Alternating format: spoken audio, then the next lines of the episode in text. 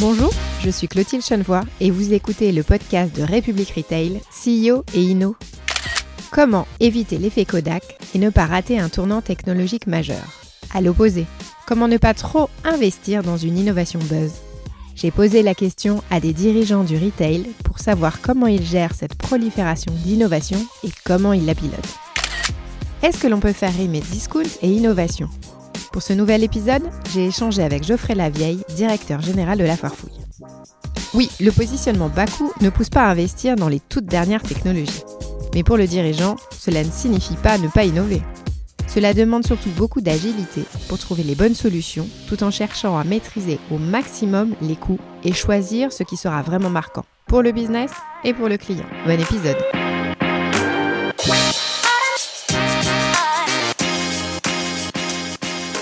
Bonjour Geoffrey, merci d'avoir accepté euh, de participer au podcast CEO et Inno. Toujours la question rituelle de démarrage, est-ce que euh, vous pouvez vous présenter et nous présenter la Farfouille? Bonjour, moi c'est Geoffrey Lavielle, donc euh, j'ai rejoint la Farfouille il y a maintenant 5 ans. Auparavant, donc j'ai passé 15 ans dans le secteur de bricolage auprès des enseignes Castorama et puis du groupe Kingfisher. La Farfouille, donc, c'est l'enseigne historique du discount, puisque nous avons créé finalement le concept de la solderie il y a 50 ans en 1975. Et euh, on compte aujourd'hui donc 260 magasins, majoritairement en, France euh, et en Belgique, avec 200 euh, magasins franchisés et 60 magasins en propre. Grande question qui anime ce podcast, comment on évite l'effet Kodak? Comment on s'y retrouve un petit peu dans la jungle de l'innovation? En tant que discounter, l'innovation, on pourrait se dire, c'est pas vraiment dans nos gènes puisque euh, euh, le discount, c'est plutôt euh, reprendre des choses qui ont déjà marché ailleurs et les vendre un peu moins cher. Au final, ça demande beaucoup d'agilité et finalement de l'innovation parce que c'est pas si facile que ça de faire euh, les produits qu'on trouve sur le marché euh, moins chers. C'est un travail euh, au quotidien. Alors bien sûr, comment éviter l'effet Kodak? On regarde avant tout ce qui a fonctionné, ce qui peut avoir du sens en fait dans notre secteur d'activité qui est le secteur d'équipement de la maison. Et ensuite, on a deux sujets sur lesquels on se focalise nous. C'est un, les produits parce que euh, ben, ce qui compte avant tout, on est un retailer, on vend des produits à nos clients. Et deux, c'est l'expérience client et ça se traduit surtout donc par euh, l'équipement dans nos magasins ou euh, la manière dont nous travaillons nos solutions digitales, que ce soit nos applications ou notre site internet, pour faciliter l'expérience de, de nos clients. Si on va un petit peu dans le, dans le concret, comment vous pilotez ce sujet de l'innovation et ces recherches, que ce soit donc autour des produits ou autour de, de l'innovation client? Alors, on n'a pas, euh, contrairement à des grands groupes, euh, des, équipes dédiées euh, sur l'innovation avec un budget spécifique. Innover, pour nous, c'est un travail plutôt du, quotidien. Alors, c'est à la fois pour nos équipes en interne. Donc, nous, le, siège de la Farfou, c'est 150 personnes, hein, donc c'est pas énorme. Mais c'est aussi tous nos magasins franchisés. Et on se sert beaucoup de nos magasins franchisés, euh, notamment euh, sur la partie euh, produits, pour ben, finalement tenter des choses, essayer de, proposer des produits à, nos clients et de voir en fait comment ça fonctionne. Là où le métier a évolué, c'est qu'il y a peut-être une quinzaine d'années, nos acheteurs, hein, ils allaient en Chine, à la foire de Canton, ils voyaient des fournisseurs, ils voyaient des produits, et puis ils se disaient, tiens, ça, on l'a pas encore vu sur le marché français. La rapidité euh, euh, que, qu'on peut avoir nous en termes d'exécution, c'est vraiment important parce que contrairement à, des, structures plus importantes, on a un processus de décision plus court et ça nous permet d'aller très vite. Donc on pouvait se retrouver, avoir un produit et trois mois plus tard, c'était dans nos magasins. Ce qui a changé aujourd'hui, c'est que euh, désormais, on est beaucoup plus à l'affût des réseaux sociaux on est vraiment à l'écoute euh, bah, des, petits produits euh, qui peuvent faire le buzz euh, et qui peuvent être vendus en fait bah, pas encore sur, sur le marché. Typiquement, j'ai en tête il y, a, il, y a, deux ans de ça, on était les premiers à mettre dans les magasins les, anneaux lumineux. Vous savez qu'on utilise en fait pour faire les vidéos sur YouTube ou sur les réunions Teams ou Zoom, etc.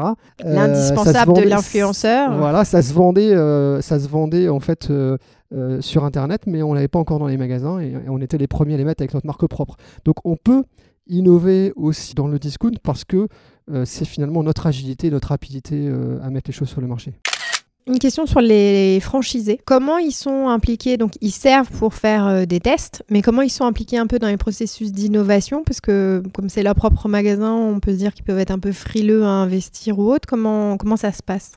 On a des, bien sûr des échanges avec eux au travers de réunions régionales. On a un congrès qu'on fait une fois par an où, on statue sur un certain nombre en fait, de, de sujets. Ce qu'on va faire, c'est qu'on va avoir tendance, nous, avec nos 60 magasins intégrés, à faire des tests d'abord dans un mhm. magasin, dans deux magasins, puis voir en fait à généraliser dans, nos magasins intégrés. Vous avez un magasin qui euh, va être laboratoire ou Exactement. Ça alors, ça changera en fonction des, ça changera forcément en fonction des sujets. Donc il n'y a pas un magasin donné. Généralement, on se sert souvent euh, des magasins qu'on va refaire ou qu'on vient de refaire euh, pour tester des, des, nouvelles choses. Qu'on essaie aussi souvent, c'est de prendre un magasin dans lequel on n'a rien fait parce que, parce que sinon, on a, dans l'analyse finalement des résultats, quand vous avez un magasin qui est tout neuf, c'est difficile de dire, euh, tiens, euh, qu'est-ce qui se serait passé euh, s'il n'avait pas eu cette technologie-là, si on est sur une technologie par exemple de caisse automatique, et dans un magasin qui ne l'avait pas et qui d'un seul coup le met en place, ben, on voit vite les impacts. Est-ce que j'ai un impact ou pas sur mes résultats d'inventaire, sur ma démarque inconnue Donc on, a, on a généralement cette approche effectivement donc, de, de, double test, et puis ensuite ben, on vient finalement auprès de nos franchises avec des résultats. Donc quand on a des résultats à démontrer, c'est plus facile pour eux d'adhérer. Donc ça, c'est plutôt sur tout ce qui va être les solutions euh, technologiques et l'équipement merchandising dans nos magasins. Par contre, sur la partie produit, euh, bah là, euh, on est beaucoup plus en fait sur soit il y a des choses qui ont été tentées par certains de nos magasins, soit à un moment on prend, on prend un risque parce qu'on fait développer un produit et, on le met sur le marché. Et là, ben, on voit effectivement si, si ça fonctionne, si ça fonctionne pas. Sur le côté innovation des produits, une des innovations que vous avez mis en place, c'était les marques propres qui a été pour vous un véritable élément de différenciation? Alors, dans, notre secteur d'activité, c'est vrai que euh, euh, les, enseignes de discount ont généralement euh, travaillent avec différents fournisseurs. On est plutôt sur, sur des marques no-name et il n'y a pas de, grandes marques reconnues au niveau du, du, public. Nous, ça nous a intéressé de travailler des marques par territoire produit. Donc, on a développé des marques spécialistes. Une marque, par exemple, qui s'appelle Cocoon, qui est sur la décoration. Une marque qui s'appelle Moréa qui est plutôt sur euh, l'extérieur, donc tout ce qui va les salons de jardin, les tables, etc. Et on en a 12 aujourd'hui et à chaque fois on a travaillé finalement euh, portefeuille de marque en se posant la question c'est quoi son identité, c'est quoi son positionnement, jusqu'où on peut aller et essayer euh, de travailler bien sûr le niveau de qualité adéquat par rapport à ça. Donc au tout début avec nos équipes, on s'était dit bah Moréa c'est la marque par exemple du, du, jardin. Donc tout ce qui était jardin ça devait s'appeler Moréa.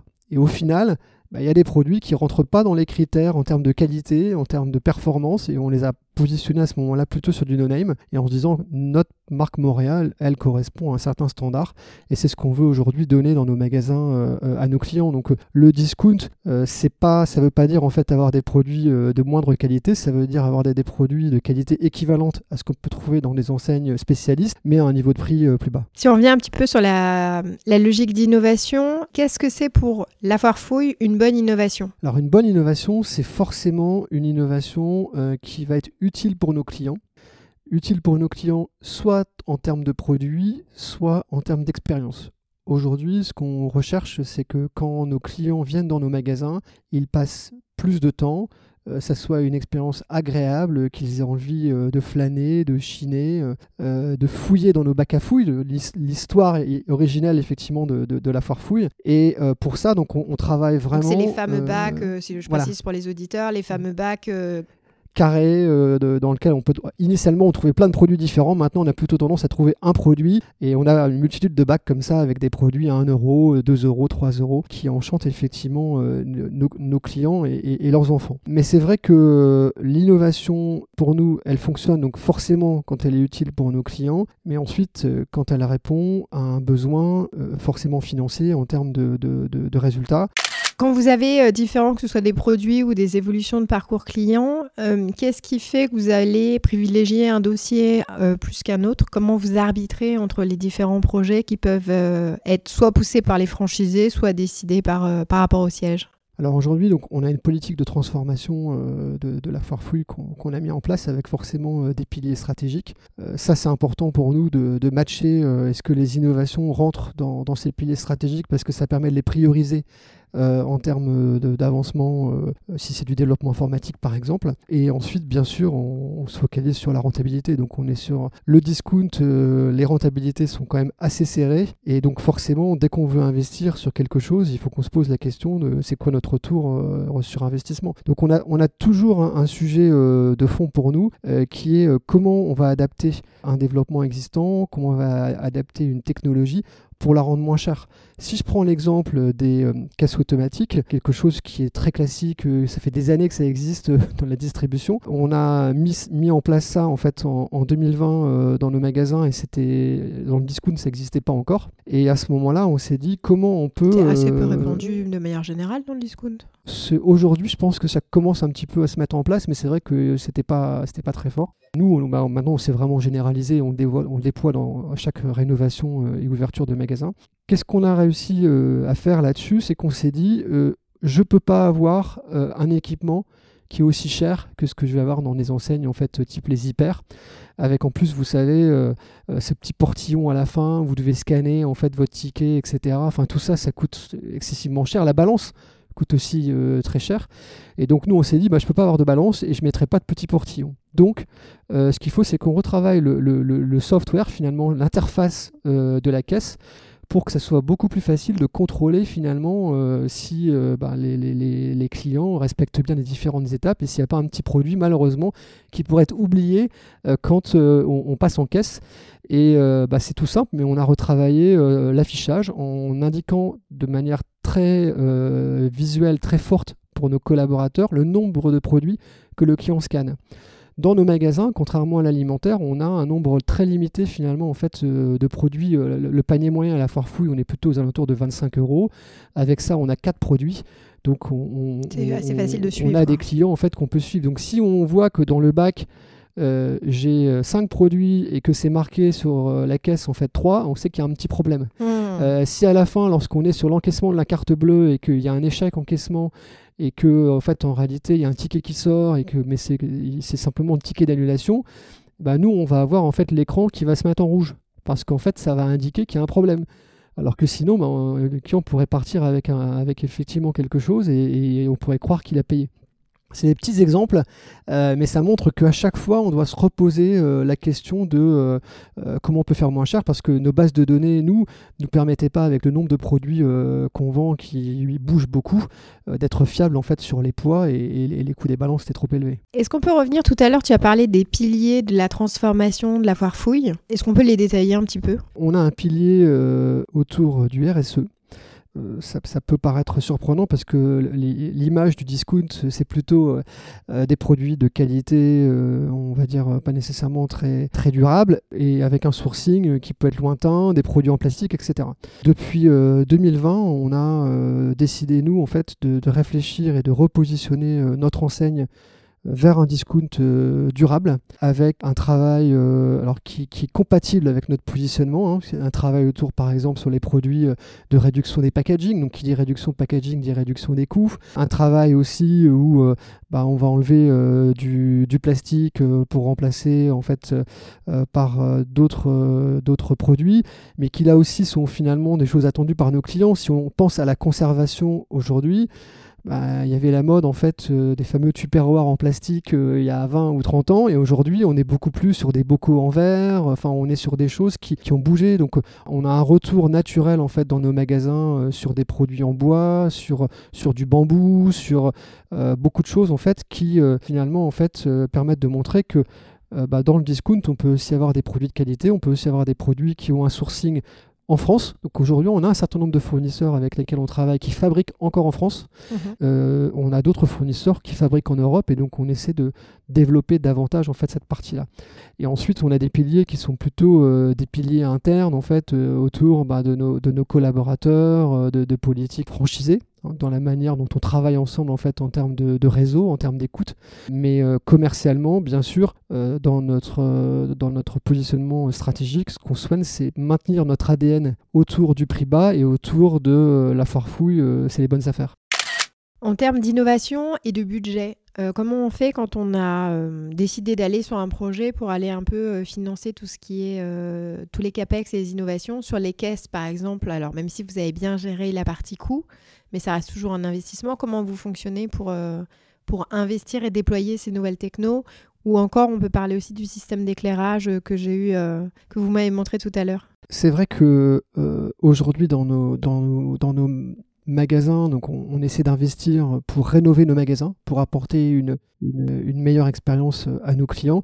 Tout ça demande des investissements euh, qui sont conséquents. Parlait du RSE, euh, c'est transformer nos magasins avec, avec du LED, avec des systèmes de chauffage en fait nouvelle, nouvelle génération.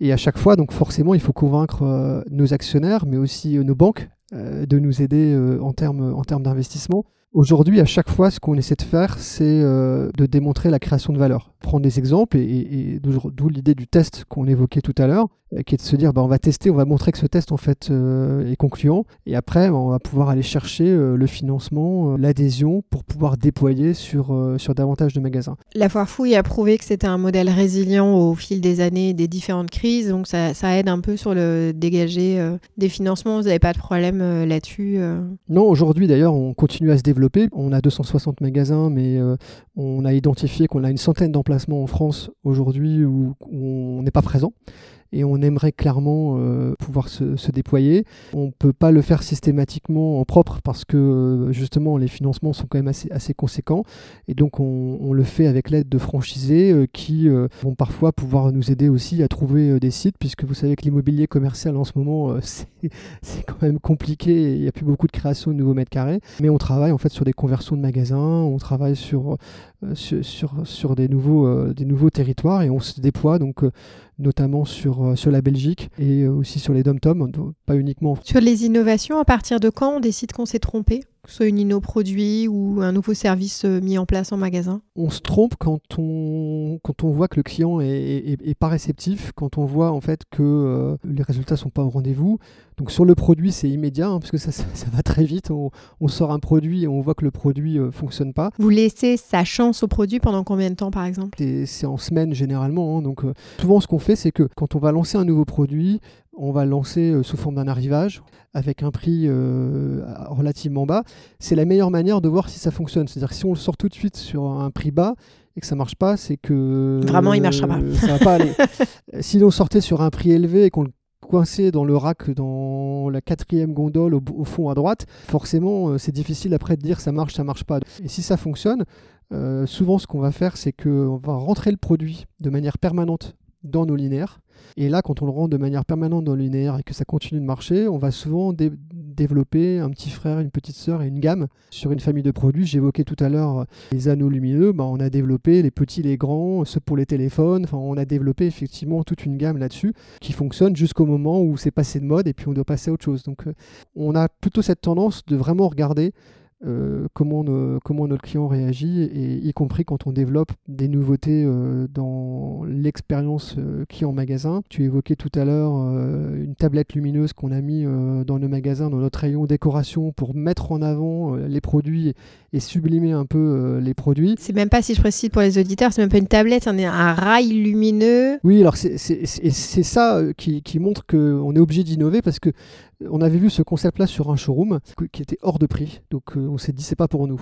Et on s'est dit bah, comment on peut travailler avec notre fournisseur d'équipement? Donc il nous a fait un, développement vraiment exclusif que pour nous, où on a vraiment bossé avec lui en se disant euh, je prends en fait euh, ce, petit rail lumineux et je vais le clipser dans mon matériel en fait que j'ai électrifié.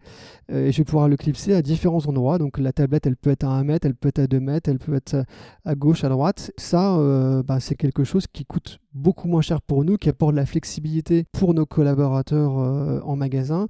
Et clairement, euh, ça fait partie des choses où on regarde ensuite, est-ce que le client, lui, il l'a vu ça? Sur la gestion de vos innovations, est-ce que vous êtes plutôt sur un développement interne ou externe? Est-ce que vous estimez avoir les bonnes compétences euh, en interne pour suivre un peu toutes les évolutions qui existent? Forcément, c'est une question qui est difficile parce que on a l'avantage d'avoir donc nos propres équipes et les magasins franchisés qui peuvent être à l'écoute de, plein de nouveautés sur les produits, euh, qui peuvent être aussi euh, intéressés euh, par ce qui se passe parce qu'ils voyagent aussi, vont dans différents pays. Donc on a vraiment cet avantage d'avoir beaucoup d'input. En même temps, après, la question quand il faut avancer et développer quelque chose, c'est est-ce qu'on a les ressources en fait pour ça? Pas toujours. Parfois, on, va chercher des, des, des, compétences à l'extérieur. Ça a été le cas, par exemple, il y a trois ans, parce qu'on était assez peu présent sur les réseaux sociaux. Euh, on était surtout sur euh, Facebook, Instagram, mais on, publiait finalement des contenus au jour le jour.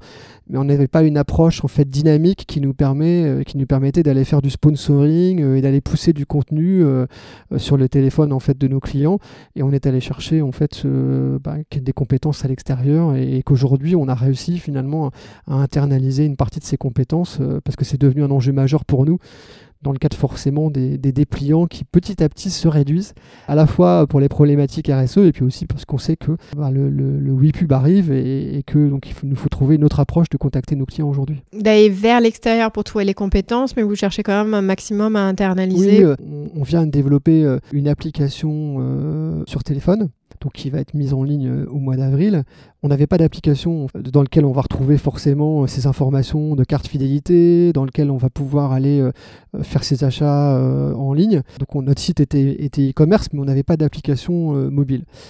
On a regardé le coût que ça représentait de développer cette application et au final on l'a fait en interne. Ça nous a coûté moins cher parce qu'on avait euh, bah, des équipes euh, euh, qui, étaient en capacité de le faire. Et après, c'est ce que j'évoquais avant, c'est qu'est-ce qu'on priorise, qu'est-ce qu'on dépriorise finalement dans nos projets pour pouvoir en fait développer ça. Mais on a estimé que c'était fondamental pour nous aujourd'hui d'avoir une application parce que euh, le besoin d'être en contact avec nos clients, le besoin de pouvoir euh, leur faire des, pushes de bannières avec, avec euh, des nouveautés, avec des promos, et, nos clients sont vraiment avides de ça. Donc, et en plus d'être dans une dynamique de ciblage par rapport à leurs achats, je ne vais pas envoyer des achats sur l'animalerie à des gens qui n'ont jamais acheté des produits pour les animaux en fait chez nous. Donc là, on, on rentre finalement dans une dimension qu'on connaissait absolument pas il y, a, encore quelques années, puisqu'on était vraiment nous, bah, on a des magasins euh, et, les clients viennent dans nos magasins, ils achètent les produits et là on, développe une intelligence finalement euh, client euh, beaucoup plus forte pour pouvoir les solliciter ensuite. Le poids du digital chez la foire fouille oh, On est à 5% en fait, c'est faible. Parce que, pourquoi c'est faible? Parce que aujourd'hui les, les, frais de livraison en fait sont relativement en fait conséquents et nous, dans une démarche euh, de discounter, on ne veut pas en fait prendre en charge en fait ces livraisons pour le client. Comme on a un petit panier, euh, finalement, euh, bon, j'aurais des paniers à 100 euros, à 200 euros, les, les ne seraient pas les mêmes mais avec un panier à 25 euros, ne peut pas me permettre en fait de prendre en charge les frais de livraison. Donc c'est vrai qu'on a, on a aujourd'hui euh, un développement euh, de la partie e-commerce qui est faible. Par contre, on a quand même 30 millions de visiteurs sur notre site euh, internet. Donc aujourd'hui, on a notre site, c'est plutôt notre site vitrine, notre site qui permet de montrer les prix, les produits, mais pas nécessairement lequel sur lequel on concrétise l'achat. Est-ce que vous pouvez nous partager l'une des dernières innovations que vous avez lancées chez vous ou projet à venir? Alors on a parlé de, quelques innovations qu'on a lancées en fait récemment. Euh, en termes de projets à venir, on aimerait bien euh, déployer euh, la partie live shopping. Aujourd'hui, c'est quelque chose qu'on a testé en interne avec nos propres magasins parce que c'était important d'amener bah, nos magasins dans justement quelles sont les nouveautés euh, qu'on va sortir, euh, qu'est-ce qui se passe en fait dans la, promotion du prochain mois. Donc on a, on a, on a estimé que c'était intéressant de travailler sur cette notion de, de, live shopping. Et aujourd'hui, je pense qu'il y a un vrai intérêt pour nos clients d'être aussi là-dessus parce que la foire fouille, ce n'est pas que des produits qu'on peut retrouver ailleurs moins chers, c'est aussi parfois des petits produits malins, des petits produits qu'on trouve pas justement en fait euh, dans d'autres enseignes. C'est aussi en termes de décoration des produits euh, qu'on développe euh, avec une agence de style, donc des produits qui sont vraiment en fait exclusifs que pour nous. Travailler ces produits en termes de thématiques et, permettre aux clients de pouvoir à la fois combiner un cadre avec un coussin, avec une horloge, etc. C'est ce qu'on retrouve physiquement en magasin. C'est ce qu'on aimerait réussir en fait à transmettre aussi sur une partie un peu plus digitale finalement. Et donc cette notion de live shopping nous intéresse d'autant plus que nos équipes sont passionnées en fait du produit, elles adorent en fait ce qu'elles font. Et donc on est en train de réfléchir à comment on peut mettre ça en place en fait et, généraliser ça pour que nos clients puissent aussi euh, avoir ce, même lien avec, euh, avec nos équipes. Donc une partie de teasing, un peu le côté unboxing qu'on pourrait retrouver sur Internet où les gens, on va des fois euh, regarder des heures des vidéos pour on ouvre un paquet et ça cartonne. Ouais, alors c'est exactement ça et c'est vrai que cette idée est sortie finalement du travail qu'on a fait avec des influenceurs où on avait envoyé justement en fait des produits à des, à, des influenceurs et on s'est aperçu qu'il y avait ce côté vraiment sympa de ah bah j'ouvre, ça dedans, euh, ah je m'attendais pas à recevoir tout ça parce que parfois, euh, notamment dans la décoration de Noël, euh, bah, on avait proposé plus de choses que, que ce que, que ce qu'ils pensaient.